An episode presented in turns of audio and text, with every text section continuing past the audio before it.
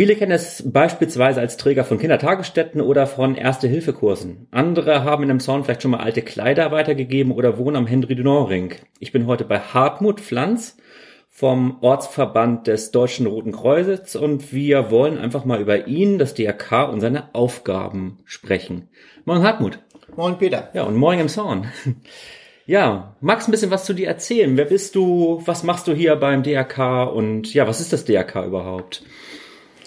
Ja, also ich bin 51 Jahre alt, ich bin Beamter im Ruhestand, ich interessiere mich sonst noch in meiner Freizeit für Leuchttürme, Flugzeuge und Schiffe und fotografiere gerne. Ähm, zum guten Essen habe ich das Problem, dass ich da schlecht Nein sagen kann. Ja, ich bin seit 2000, äh, seit 2. Februar 1989 schon im Deutschen Roten Kreuz. Ui. War vorher schon im Jugendrotkreuz kurz drinne gewesen. Ja, ansonsten bin ich im Roten Kreuz halt zurzeit der Bereitschaftsleiter hier, bin also für den Katastrophenschutz und für die Bereitschaften und schnelle Einsatzgruppen zuständig. Ich bin ausgebildet als Rettungssanitäter und mache noch nebenbei Jugendgruppenleiter beim Jugendrotkreuz und bin da speziell für den Schulsanitätsdienst in Emshorn zuständig. Ja, das ist ja schon mal ganz schön. also äh, 1989, das sind ja schon 32 Jahre, die du jetzt mittlerweile äh, ehrenamtlich tätig bist. Dann, ja, genau. Wahnsinn. ja, gut, da sitzt mir also auf jeden Fall ganz große Kompetenz gegenüber, weil ich bin 32 Jahre, von daher. ja. Ähm, was verbindest du so mit Emshorn überhaupt? So, das ist wahrscheinlich deine Heimatstadt auch, ne? Oder? Ja, also es ist mein Geburtsort gewesen, in unserem alten Krankenhaus in der Amandastraße. Ähm, habe dann eine Zeit lang noch bei meinen Eltern zwangsweise in Horst gewohnt, bin dann mit dem achten Lebensjahr nach Emshorn auch gezogen und in verschiedenen Ortsteilen auch aufgewachsen, weil mein Vater halt beruflich immer ein bisschen umziehen musste innerhalb der Stadt. Und ja, ich finde es einfach eine schöne, abwechslungsreiche Stadt. Man kann hier viele Facetten der Stadt überall kennenlernen. Ja, genau, aufstreben auf jeden Fall. Ne? Das merkt man ja auch an vielen Ecken und Enden. Ja. Manches klemmt auch ein bisschen, aber da, das wird ja. Ne? Ähm, zum DRK du hast ja eben schon ganz viel gesagt, was ihr alles anbietet, also Schulsanitätsdienste. Das bedeutet zum Beispiel, dass äh, Schülerinnen und Schüler in den Schulen Erste Hilfe lernen. Also ist, äh, ist das richtig so verstanden, oder?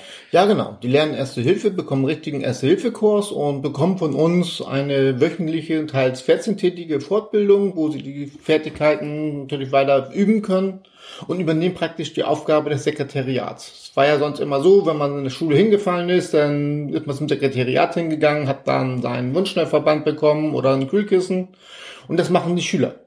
Das heißt, die besetzen das Krankenzimmer und da können die Schüler dann halt hinkommen. Oder die werden halt gerufen. Viele Schulen haben jetzt schon Funk für die Schulsanitäter. Und dann kommen die Schulsanitäter mit ihrem Notfallrucksack oder manchmal auch mit der Trage und bringen den Schüler dann halt rein, damit er einen geschützten Raum ist. Dann wird er versorgt und im schlimmsten Fall natürlich auch der Rettungsdienst dazu geholt. Okay.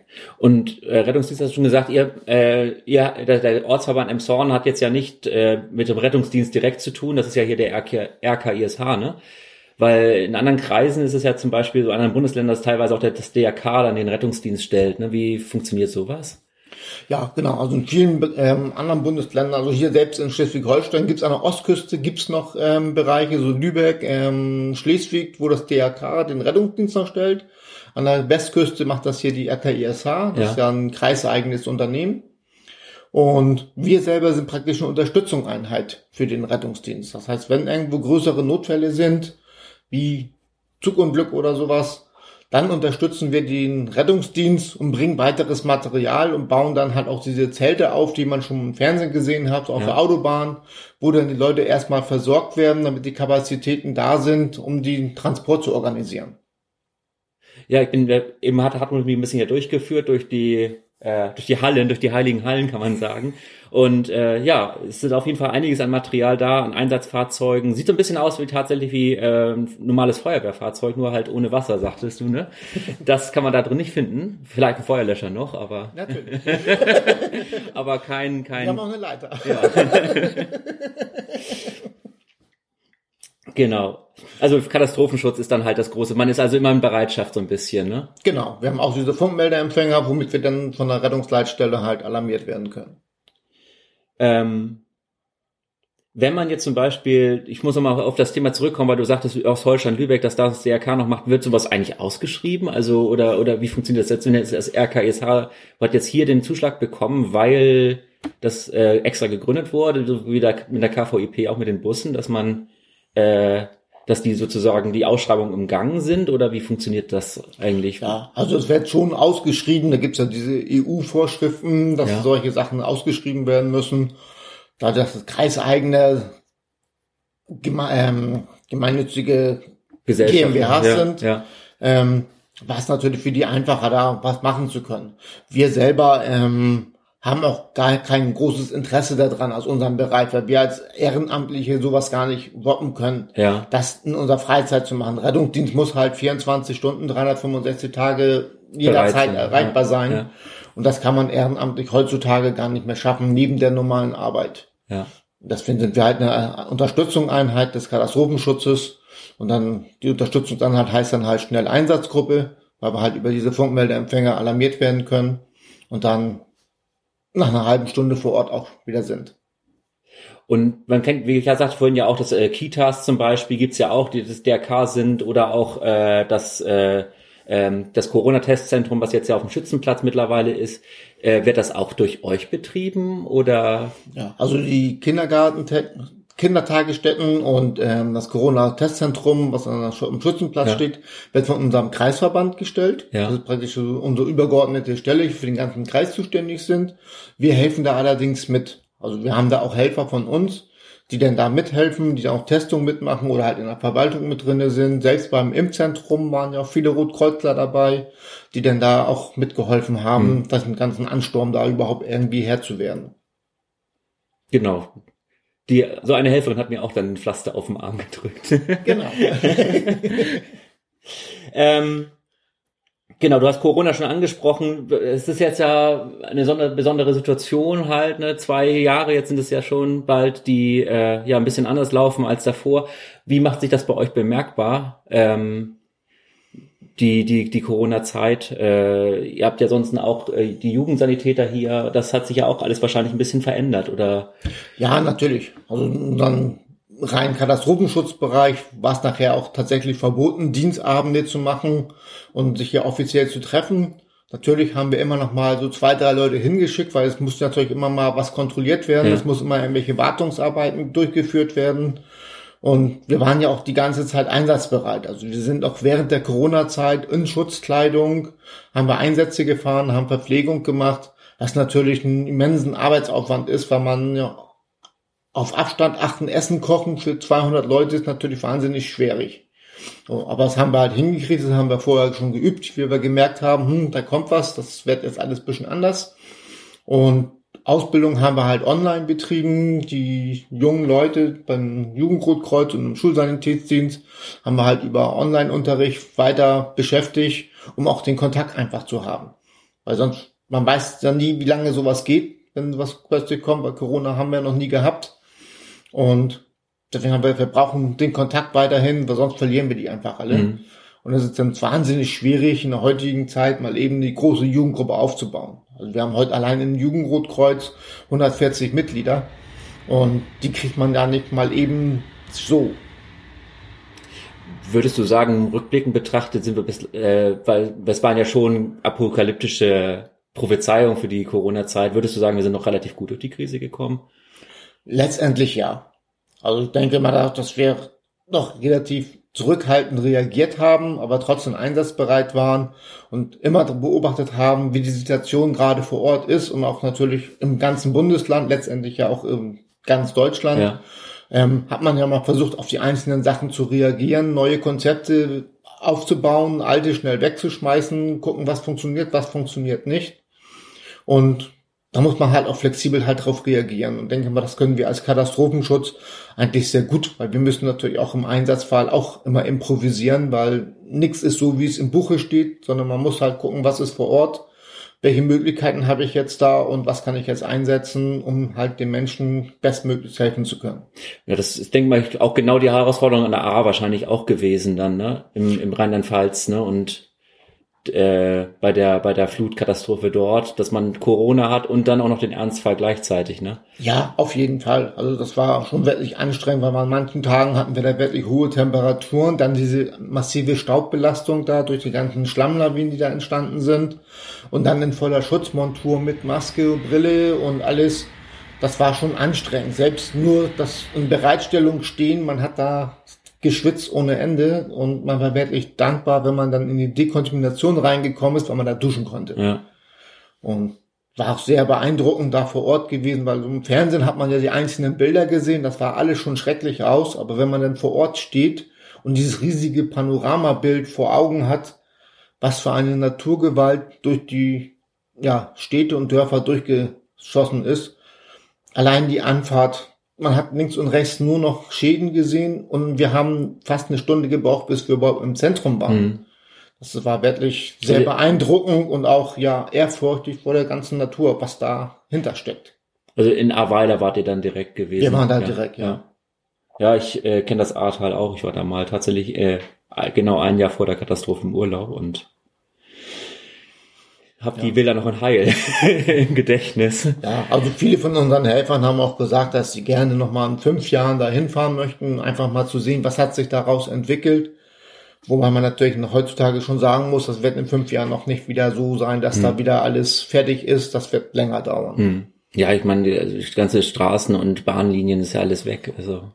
Ja, also wir haben da selbst an einer Ortsstelle, wo wir eingesetzt waren, gesehen, eine Straße, die dann geendet hat, weil die Brücke zerstört war und die Brücke konnte man dann halt 600 Meter weiter rechts noch im Flussbett sehen. Hm.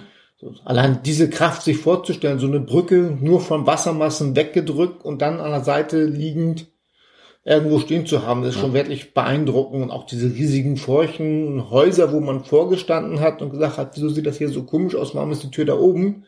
Da war das im gesamten Gebiet war praktisch das ganze Erdreich weg und wir haben praktisch vor dem Keller gestanden, was in der Höhe eines normalen Eingangs stand. Und das war natürlich schon ja, erschreckend, sowas überhaupt sehen zu können. Und wenn man dann versucht, im geringsten Maße zu verstehen, was diese Leute da durchgemacht haben, in dem Moment, wo das passiert ist, das war schon wirklich schlimm. Und auch, wie wir dann da unsere Kontrollgänge gemacht haben, da kamen immer wieder Leute, können Sie uns kurz das Wasser hochtragen? Wir schaffen das nicht mehr, gerade so ältere Leute mhm. oder auch kranke Menschen. Und, aber dafür waren wir ja auch da, um diese da zu unterstützen. Mhm. Wir haben da wirklich überall gefühlt alle 500 Meter einen Posten gehabt, dass sich jeder mal irgendeinen suchen konnte und ansprechen konnte, ich brauche mal kurz Hilfe, ich brauche Unterstützung.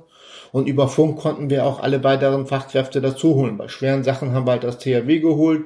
Wenn was abgepumpt werden musste, haben wir halt die Feuerwehr geholt. Wenn es rechtliche Probleme gab, halt die Polizei. Und so waren wir halt Ansprechpartner für die und konnten sie damit wenigstens etwas unterstützen. Und was man ja so vom Fernsehen kennt aus Kriegsgebieten, dann kam plötzlich so ein Rotkreuz-LKW, macht seine Plane hoch, baut ein Pavillon auf, paar Tische und Bänke und dann war es eine Essensküche. Dann wurde mhm. da Essen ausgeliefert. Das ist eigentlich unvorstellbar in Deutschland, dass man da über mobile Suppenküchen versorgt werden muss. Aber es ist natürlich auch gut, dass sowas funktioniert. Ja. Ja, mit dem Wasser hat man das in dem Sound ja irgendwie mit 1962 immer noch so ein bisschen in den, im Hinterkopf, dass das eine Gewalt ist, die äh, im Zweifelsfall nicht aufzuhalten ist. Ne? Ja, war ja auch in den 90er Jahren, wie der Haseldorfer Marsch überflutet war, von den Regenfällen, wo ja. einfach der Rückstau da war, ja. weil das Wasser nicht in die Elbe ablaufen konnte. Und da hatten wir ja auch drei Tage lang einen größeren Einsatz gehabt. Da haben wir Feuerwehr und THW-Kräfte auch aus dem ganzen Deutschland gehabt die da am Pumpen waren. Und unsere Aufgabe war halt, diese 3000 Einsatzkräfte da halt mit Lebensmitteln zu versorgen. Ja. Was natürlich dann auch ein logistischer Arbeitsaufwand ist, weil eben 3000 Leute jeden Tag zum Frühstück, Mittag, Abendbrot und Nachtverpflegung, Kaffee literweise halt zu versorgen. Und wer arbeitet aber auch auf die Kalorien. Also das kann dann ja auch nicht irgendwie nur ein Apfel sein dann, ne? Nee, natürlich ja. nicht. Das muss wirklich schon was Handfestes sein, so Nudeln, Gulasch oder halt auch eine kräftige Erbsensuppe. Aber es muss halt wirklich was Festes sein. Ja. Also kann ich nicht mit einem Apfel oder mit einer Gemüsesuppe ankommen. Ja. Ähm, was waren ansonsten so große Einsätze? Also ich erinnere mich beispielsweise noch an die Beethovenstraße, muss ich ganz ehrlich sagen, so spontan. Ja, also die Beethovenstraße war tatsächlich auch unser größter Einsatz und auch in meiner 32-jährigen Geschichte aus den größten, den ich selber miterlebt habe. Das war wirklich gewaltig. Da mussten ja wirklich alle Bewohner raus. Es waren um die 187 ähm, Leute, die da raus mussten, die teilweise dann draußen in der Kälte dann ja in Schlafhemd, Pyjama rumgestanden haben. Wir haben dann halt schnell Zelte aufgebaut und Heizung betrieben, damit sie erstmal einen warmen Raum haben. Wir haben nachher dann die Elsa Brandström Schule umgebaut als Notunterkunft, weil da halt feste Räume haben, haben Verpflegung aufgebaut, auch für die Einsatzkräfte. Das heißt, wir haben dann mal eben mitten in der Nacht für 600 Leute Essen gekocht. Und das muss natürlich auch alles rangeschafft werden. Wir haben zwar ein großes Lager hier, womit wir immer so für 300 Einsatzkräfte Vorrat haben. Und da mussten wir natürlich auch improvisieren. Wo kriegen wir nachts jetzt Material her? Und da haben wir natürlich Kooperation mit Emzorner Einzelhandlern, die wir dann auch mal anrufen dürfen nachts, um Material zu bekommen. Hm. Und das ist natürlich mal ganz wichtig, dass wir da auch so zusammenarbeiten. Tagsüber ist das ja kein Problem, da fahren wir mal eben zum Metro und holen Material, was wir brauchen. Aber nachts ist das teilweise wirklich schwierig. Aber wir haben das da alles geschafft und wir konnten den Menschen da helfen. Und dank unser Netzwerk, das wir haben, konnten wir auch unsere Kleiderkammer und unsere sozialen Dienste dementsprechend dazu alarmieren, die dann dafür gesorgt haben, dass Leute erstmal wieder Kleidung haben und dass die auch, wie sie die ersten Wohnungen wieder hatten, die ersten zurück konnten, Material haben, dass die Kochtöpfe von uns bekommen haben, Löffel, Geschirr, so eine kleine Mini-Grundausstattung, weil in der Wohnung war ja alles nass. Das ganze Löschwasser ist ja von oben nach unten durchgelaufen.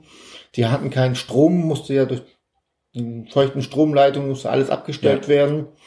Und die mussten ja erstmal was haben. Und das haben wir halt darum gekümmert, dass das dann vor Ort da war, damit die Leute halt dementsprechend langsam wieder in den Alltag reinkommen. Ja, nochmal zur, für die äh, vielleicht zugezogenen oder die es nicht wissen, es war ein Hochhaus, was gebrannt hat, ne, in der Beethovenstraße. Ja, genau, 13-stockig. Ja. Hatten wir aber vielleicht auch schon gedacht mittlerweile. ähm, ich sehe mich hier gerade so um und ich sehe hier noch einen großen Check stehen. Stunde der Vereine, RSH, 4.800 Euro. Da habt ihr euch einfach drauf beworben oder wie funktioniert sowas, dass ihr da Einsatzkleidung gestellt bekommt?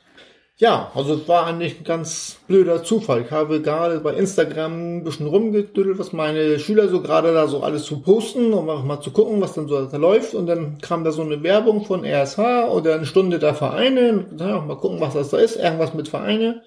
Und da stand das dann halt drin, dass man sich da bewerben kann und dass man Vereine damit unterstützen kann. Und habe gesagt, ach, da bewerbe ich mich mal einfach.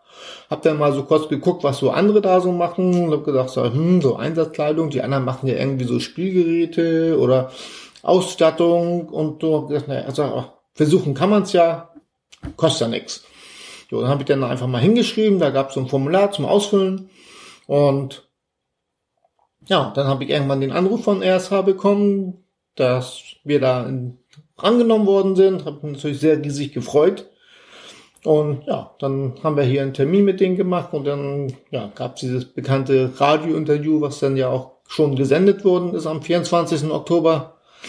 Ja, jetzt haben wir das Geld bekommen und jetzt sind wir in der Beschaffung und freuen uns darüber, dass wir unsere neuen Einsatzkräfte dementsprechend auch mit einer persönlichen Schutzausstattung komplett ausstatten können. Ja, ja, auf jeden Fall ähm, ist, ist immer ganz interessant, wenn man so aus Kiel oder so, auch mit anderen Sachen, wenn man halt irgendwie mal in so einem, nach im Sound auch mal bedacht wird, ist auch mal ganz gut, ne? ja, natürlich, natürlich. Und wir sind als ehrenamtlicher Verein natürlich auch auf Spenden angewiesen, ja. weil wir brauchen natürlich auch Fördermitglieder, aber natürlich auch aktive Mitglieder. Und wenn wir natürlich solche Aktionen auch zusätzlich haben, ist es natürlich immer schön, weil nur ein voll ausgestatteter Helfer ist ein Helfer, der auch draußen helfen kann. Ja, also die Ausbildung kostet halt Geld, ne? Ja, natürlich, ja. natürlich. Ähm, wie kann man euch denn überhaupt unterstützen oder was gibt's da für Möglichkeiten? Was für Leute könnt ihr vielleicht auch gebrauchen? Also ja, also unterstützen kann man uns natürlich hauptsächlich durch aktive Mitarbeit. Also wir suchen immer Leute, die mithelfen können, die anpacken können. Also im Prinzip gern gesagt natürlich so Handwerker, die auch wissen, so da muss ich jetzt mal anpacken, weil so ein Zeltaufbau ist ja auch ein gewisses Gewicht dabei mhm. und aber wir haben natürlich auch leichte Tätigkeiten. Leute müssen registriert werden. Das heißt, es müssen auch mal Formulare ausgefüllt werden. Ähm, man lernt natürlich bei uns auch ähm, sanitätsdienstliche Maßnahmen. Man lernt bei uns natürlich auch, wie man größere Mengen Verpflegung herstellt. Man kennt ja die berühmte Gulaschkanone. Bei uns heißt sie halt Feldkochherd. Und damit muss man ja auch lernen, erstmal umzugehen. Die wird dann über Gas betrieben. Das ist auch ein, viele Sicherheitsvorschriften, die man beachten muss.